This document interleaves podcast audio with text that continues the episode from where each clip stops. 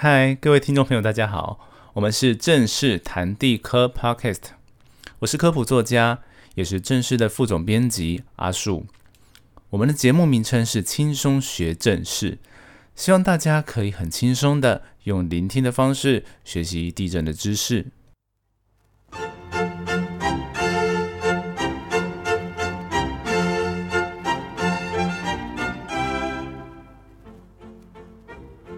Hello，各位听众朋友，大家好，我是阿树。那前面几集的我们轻松谈正事啊，很多都是阿树一个人主讲的内容。针对这些，其实阿树的朋友有给我一些回馈。有些人是说，哎，你资讯量太大了，这样你什么都想要讲，然后而且大家可能都还不熟悉这个领域，又讲太多。然后有些人就是说，讲讲的越讲越难，就是有些我在定题的时候是比较简单的，但是我后来会谈一些稍微深入一点的知识，那那些东西太专业了，有时候可能听众还没有抓到那个点，所以这件事情，吉阿叔就觉得跟跟我原本想要做这个节目的初衷就有点违背，因为我们是希望大家可以轻松学正事嘛，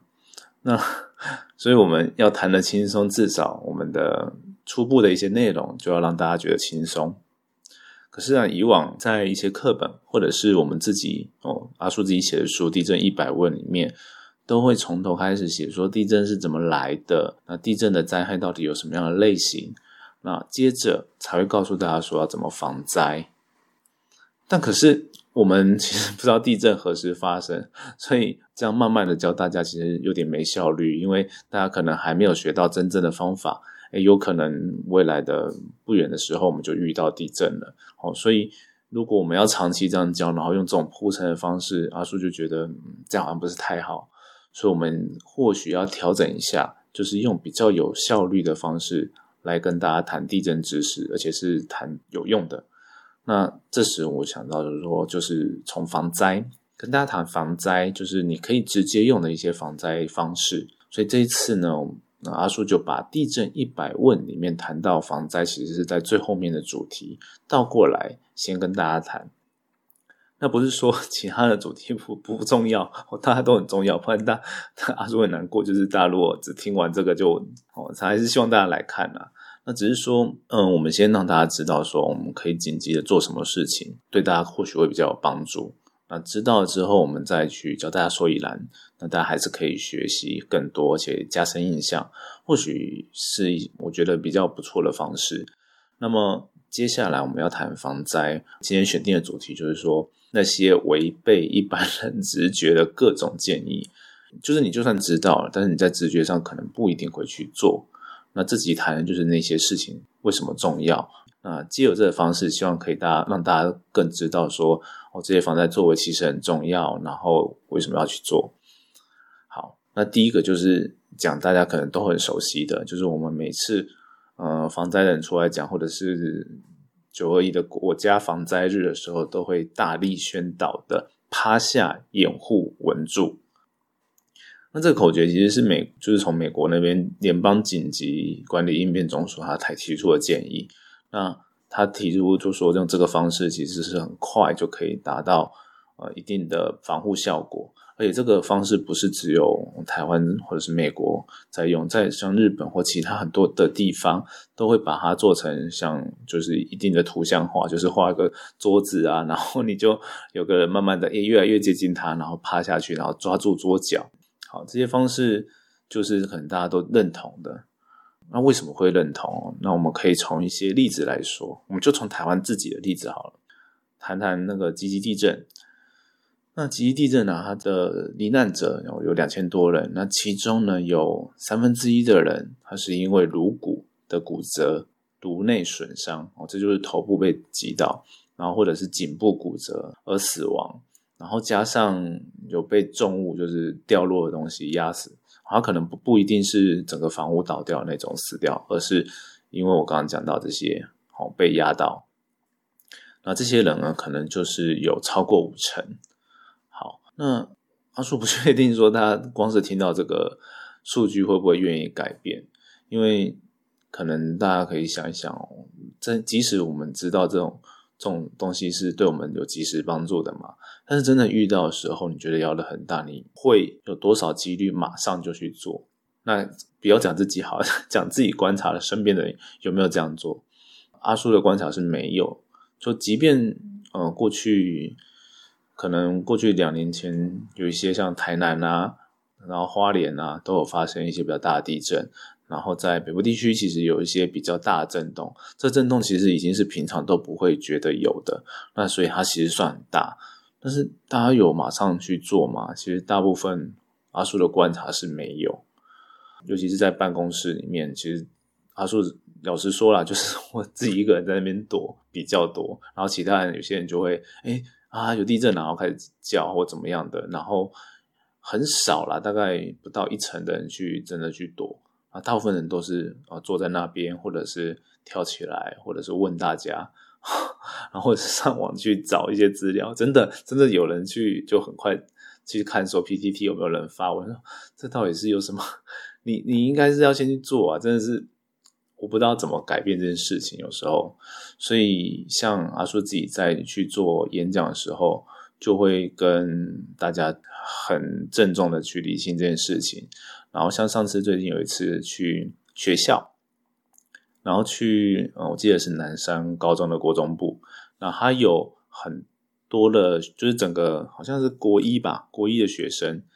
那他们有大概两百多人，然后这种情况哦，其实他的演讲，阿叔的演讲其实都做的比较欢乐一些，然后就跟他们聊啊什么，但是讲到这件事情，我跟他说这很严肃，然后一开始是跟大家讲说，哎。现在假想有这个地震的情境，然后我前面都教过你趴下掩护稳住，为什么重要？你为什么需要做这件事情？但是大部分的同学都没有反应。其实 那天前前一阵子阿叔去的时候，就几乎没有同学有反应。那阿叔就好就停下来，然后继续的跟大家讲说，在这个演讲现场的环境有什么东西是有危险的。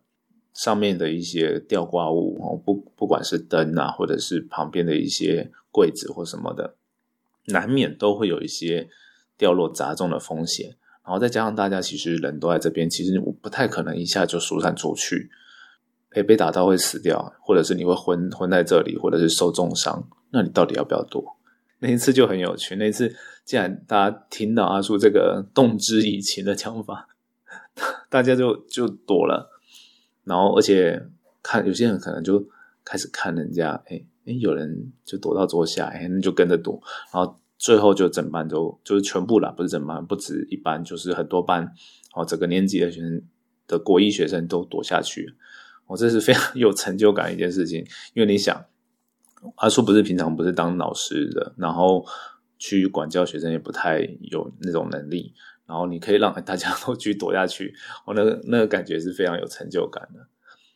好，那回到回到主题啊，就是这种事情，就是我们要告诉大家说，你做了可能其实没有损害，因为为什么？因为地震哦，你就算是后来没有很大地震，但是大部分一下就过了，十几秒到几十秒哦，一分钟两分钟不到，它很快一下就过去了。但是你东西要掉落要什么，那就是一瞬间的事情。所以你躲下去，其实我个人认为啦，就是以台湾，虽然你说地震很频繁，但是你要遇到这么大、那么摇的地震，有没有一两年才遇到一次？那花个你一分钟去躲，是会怎么样？讲难听点是这样。所以这件事情，我觉得大家可以，希望大家可以养成习惯，就是它真的是对你有帮助。呃，不做其实就是不做，其实就是有危险嘛。那做了，你就算后来地震没有很大。也不太会有损失啊，对吧？好，这是第一个说要跟大家谈的。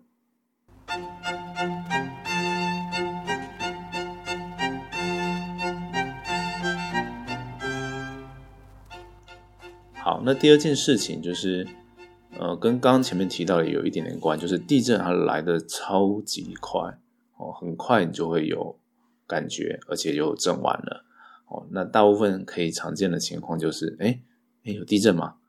然后接下来 地震就是通常都开始摇的越来越大，然后那时候就是你问完到摇到很大，可能只有一两秒钟，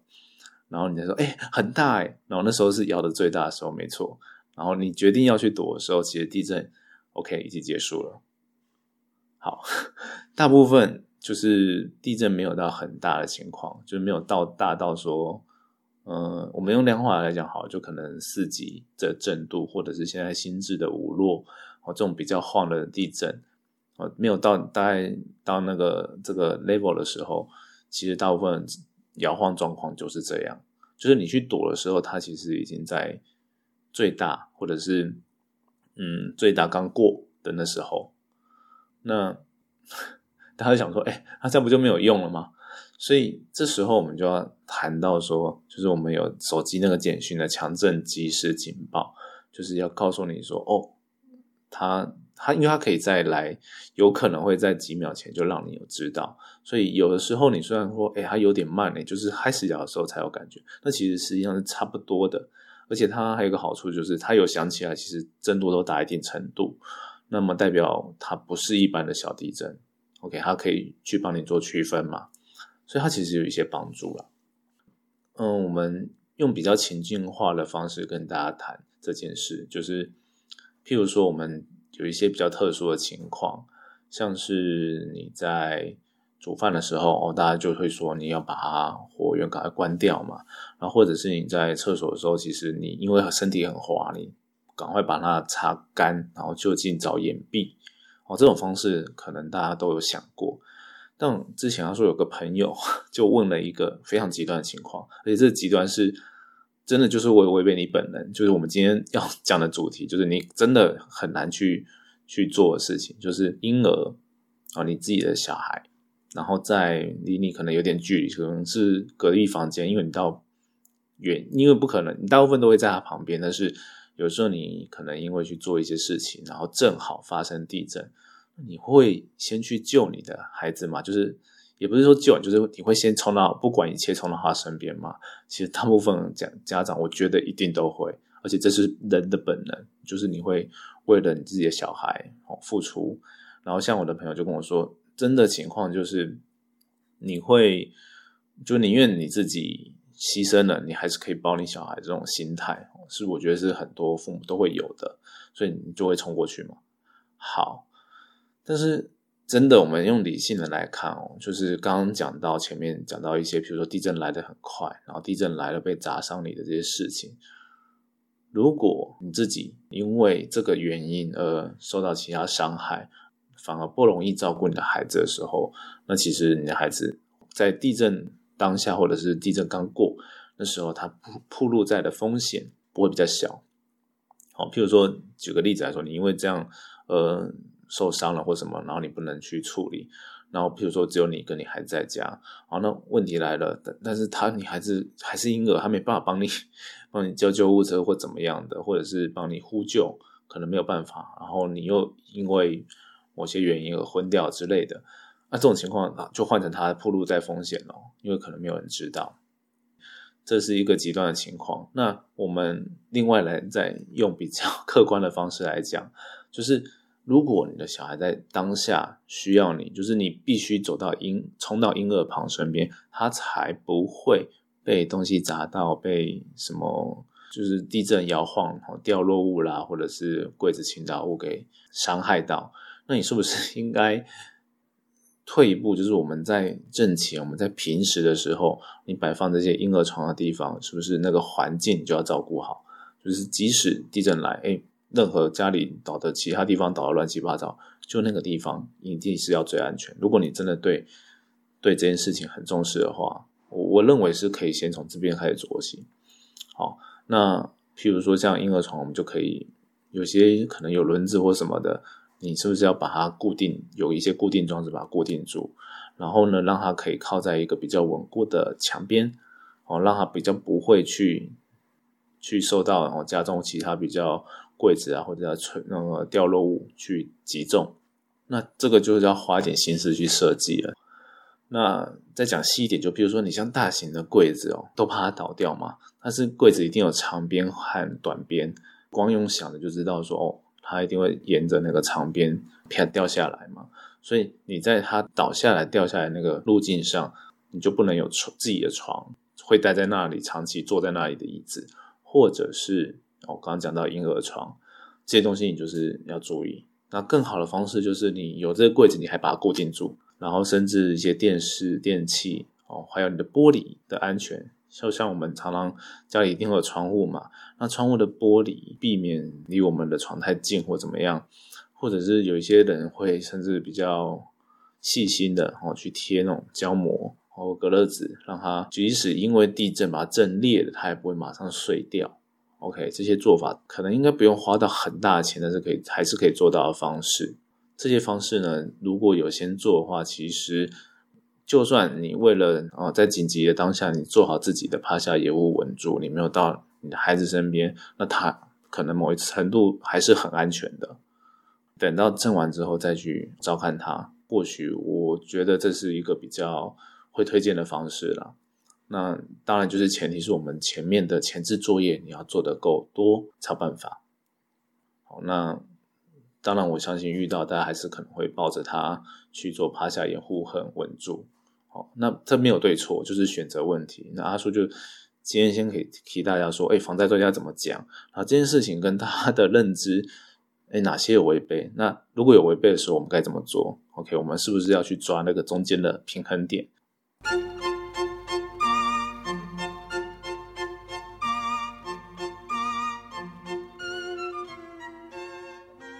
好，那在这边可能也再跟大家提醒一下，其实我们常常在说防灾避难包啊，大部分的东西其实都是给大人的嘛。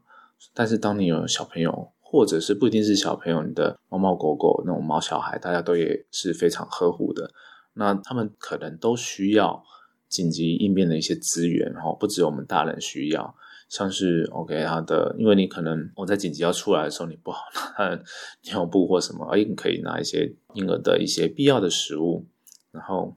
同样的，你把宠物就换成宠物的食物，宠物上厕所的一些用品，OK，这些是给他们专用的防灾包。然后再来，如果你 OK 抱抱真的是刚好这一阵来的时候是抱着呃你的小孩的时候，那你执行趴下掩护的动作的时候，就是。如果可行，就是尽量 OK 抱着他，但是你也要保护自己的头部，然后更同时保护你的小孩。OK，把他抱在胸胸口里面，那你自己的头，比如说用手或者是用一些周边的枕头啦，然后或者是你啊，对你的要躲的地方就就比较难，因为你的桌子可能就要比较大一点点哦，不然你可能下去就压到他了。所以这些东西我们在防。呃，家中哈做一些防灾规划的时候，都可以去思考。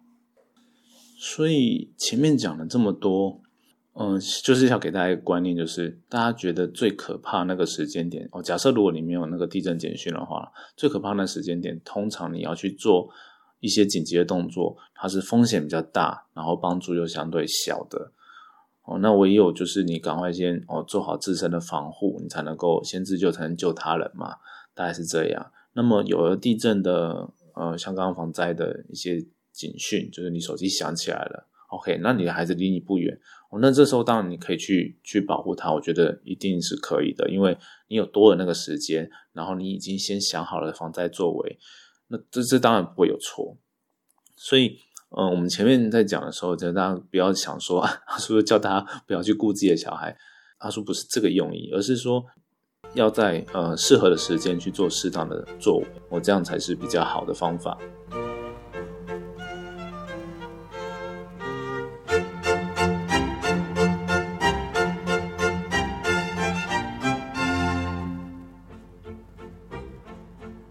那么接下来，我阿叔就谈另外一个例子哦，就最近前一阵子哦，七月底的时候，呃，台北国际音合唱音乐节他们在。呃，国家音乐厅哦，有一个演唱，然后那时候刚好就发生地震，而且还响起警报。但是，那现场很有趣，就是所有在台上的呃演唱者，他们都继续唱，然后指挥继续指，然后就呃好像没有地震一样的把它完成演唱。那他们就觉得说，哦，这个是可能也不是他们啦，就是有些听音乐会的朋友们就觉得说，哦，这个很敬业，很好。就是他们没有受到这个打扰，然后地震刚好也没有很大。好，这些问题啊，问题就在这里。地震没有很大这件事情，真的认真来谈哦。阿叔觉得这个是结果，而不是原因。为什么？我们刚刚提到嘛，就提到说地震你要来要变得很大，一般是没有什么样的，就是你觉得很大的时候，它就是摇到最超大的时候，然后觉得很可怕的时候，就是这样。所以你等到那时候你要去动啊啊，就是最危险、最风险最大的时候，那怎么办？所以比较好的方式，今天又告诉你有地震警报，虽然哦以结果论它是没有摇到很大的很严重。但要是很大很严重呢？其实你根本来不及逃。如果你继续在那边唱，然后唱到说“哎，越来越大，哎，不妙了”，我相信真的是来不及的。所以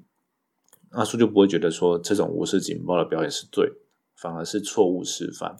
那我们在谈这件事情，其实阿叔有写文章，然后那文章没能 好了，偷抱怨一下，就是嗯，大家可能回想就不太多，可能觉得说啊就。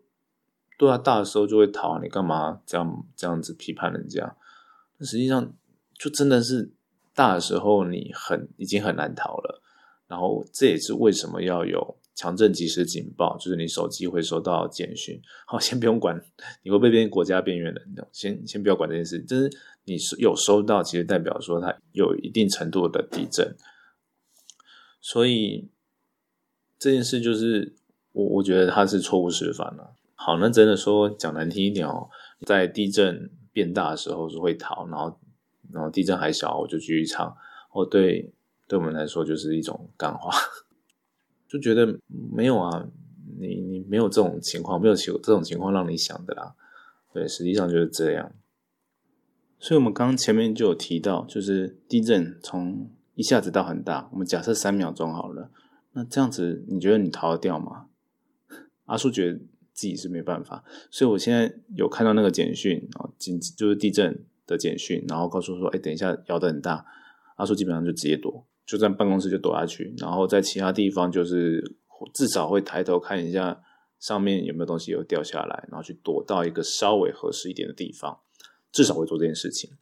就是变成本能啊。那这件事情我觉得是需要去练习，所以今天大家我觉得可以有的时候。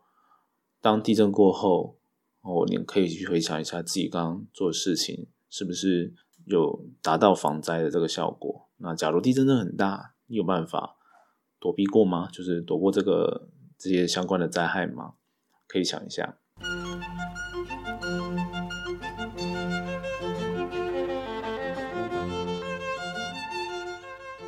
既然今天既然我们是要谈科学，我们前面虽然谈了很多都防灾的概念，但我们还是要谈一下从科学的角度如何看防灾这件事情。这件事情其实比较偏向于心理学。好，那我们举一个相关的研究，就是英国兰卡斯特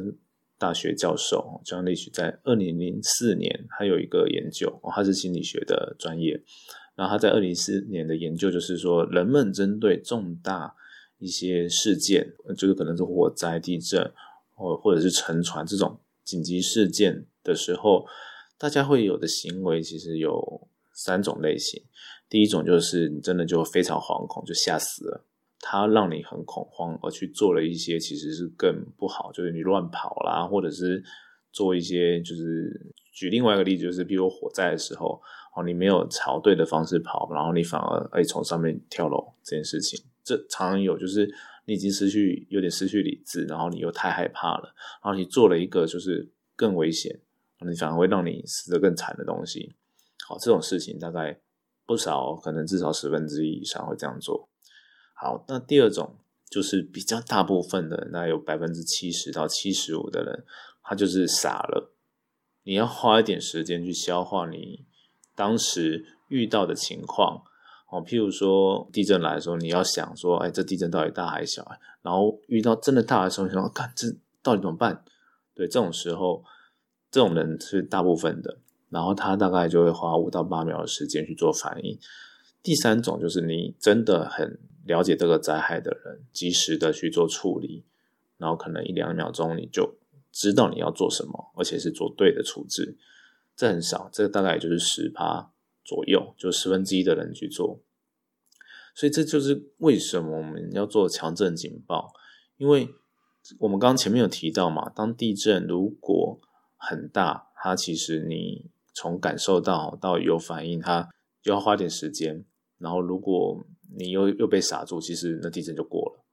好，那强震警报呢，就是提前告诉你，譬如说，它如果能够提前十秒告诉你，那我刚刚讲到你扣掉五到八秒，啊，你起码趴下掩护稳住，你想起来了啊，可以去做，哎，好像还来得及。那再来就是这件事情要成功，是你要理会它，而且你要知道你怎么做，所以有两件事就很重要了。第一个就是呃防灾演练，那第二个就是。我们刚刚前面一开始就讲了，你要对这个简讯收到，你要有对应的动作，你要知道。那我们这边就举一个，因为前面讲到的是音乐会嘛，哦，虽然 那篇文章他没有理阿叔，但是阿叔还是觉得这非常的重要，一定要跟大家讲，所以我就继续拿着文章里面有写到的东京都交响乐团，他在东京文化会馆在二零一八年。举办了一场疏散演习音乐会。哦，这个例子不多，在阿叔的各种搜寻上面，哦，去搜寻国外的例子，这这样的例子并不多。然后，即使在日本也没有很常看到这个例子，是因为他们那时候觉得说，我们东日本啊地震很多，然后东京又有直下型地震的威胁。直下型地震就是发生在它城市正下方，你超少时间可以预警。你就几乎就是地震来，然后你即便有那个简讯，可能只有更少不到十秒钟，短于十秒钟的时间做预警。好，那么诶，刚讲到那个他们那时候了，现在奥运会延后，但是那时候觉得诶，奥运会要到了，那是不是这种大型的活动要怎么疏散，而且是各国的人都有，我要怎么办呢？啊，他们就是在这疏散音乐会。上面做一些演习。好，那关于这次的演习，啊，说这边跟大家介绍一下，就是在一开始，所有来听的听众朋友都会知道，他们这个是有地震警报，然后大家会去做紧急疏散的动作。那接着呢，他们入场之后，哦，他们不会告诉你什么时候，只是告诉你在这场里面一定会出现，然后你要心理准备。然后在真正发生的时候，他们是利用灯光，就是关掉。哦，让大家漆黑一片啊，就会吓到，那就是模拟地震发生，哦，大家不确定性的情况，然后再用广播告诉你说，哎，地震来了，然后灯亮，让你做下一步的动作，要不然真的黑的你会 很惨。好，那就是灯亮，然后告诉你说，哎，有地震来。但是呢，因为广播会告诉你说，哎，因为我们的哦建筑，然后跟各种的灯具啊那些装潢哦都有一定耐震程度，啊，这地震来是相。就是你的震度可能没有超过它，就是相对安全的。大家可以先在这边原地，就是紧急掩护应变就好。然后他们会呃去检查这个场馆，然后看是不是有风险。有风险大家就要疏散。然后风险就可能是房屋有一些裂缝之类的。那在这边情境就用不一样的，它是火灾，那就地下室发生火灾，那它就有点起火，那大家还是要疏散，因为不知道火势怎么样。好那就举就有人跳出来 举牌子，然后告诉大家，哎，怎么疏散，然后大家就顺利的出来了。好，那在这件事情呢，我们就可以看到说，哦，其实这种大型的聚会，好像 大部分的人都不太会有做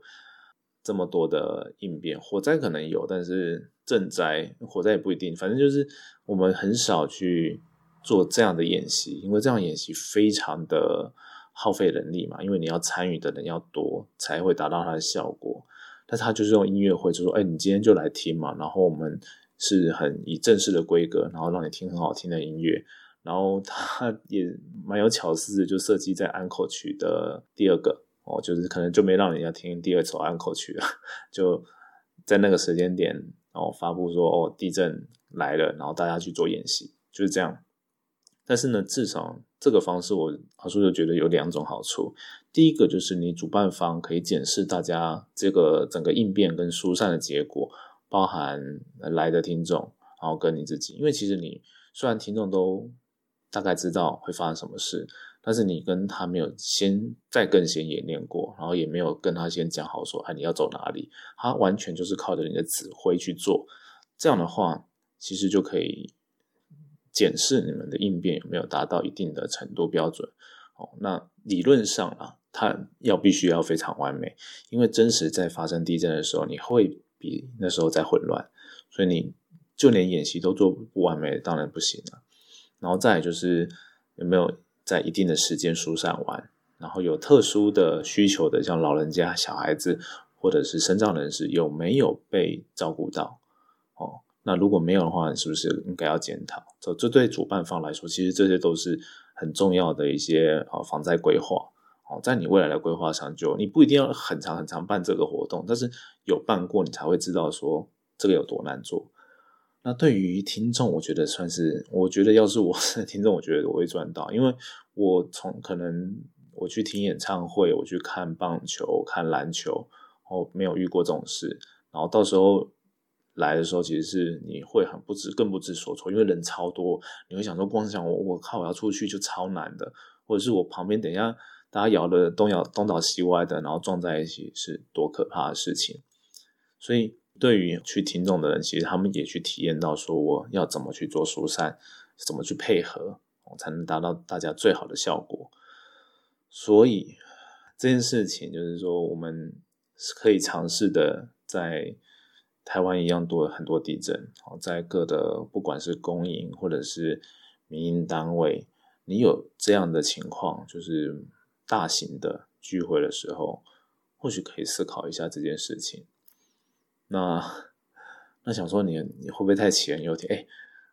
我要必须要说，那你要想啊，现在新冠肺炎，大家为什么台湾防疫做得很好？其实蛮多程度是大家哦一开始的时候很有自觉，就是大家努力去 抢抢口罩哦，大家很认真的戴口罩，然后去做好社交距离的预防。然后也有勤洗手，这些这些作为，其实就是你，就是他们大家现在大家讲的超前部署嘛。那为什么赈灾其实一样有很大的风险啊？只是说它是可能我们说三十年一遇或五十年一遇那种长期的，但你可以可以在计划啦，在大家民众的生活中就融入这些东西啊，啊融入这些就算是一种超前部署。那有了超前部署，其实。真正面对到未知的灾害的时候，才是最好的应变。好，以上讲那么多，就是要让大家知道说啊，这些防灾作为我们在书上、我们在呃脸书上或者是在部落格上面跟他谈的，为什么重要在这里。然后在你还没有呃认真的 把我们这些很多地震的知识学透之前，你可以先至少做到这些。哦，在紧急应变，在事前规划，哦，多做一定的防灾，就可以让你一定程度的远离灾害。然后还有最后一件事情，就是拜托，下次听阿叔演讲的话，到一半突然有地震，没关系，大家就快赶快哦去做掩蔽，然后阿叔也可以暂停，马上去做，哦，不会在那边继续讲我，说哎，这地震哎，现在不是很大，大家应该还好，我不会绝对不会讲这种干话。绝对就会去做掩蔽，然后讲，总之就是不管怎么样，先做紧急应变真的很重要。你损失了那一两分钟，就可能是你保命的关键。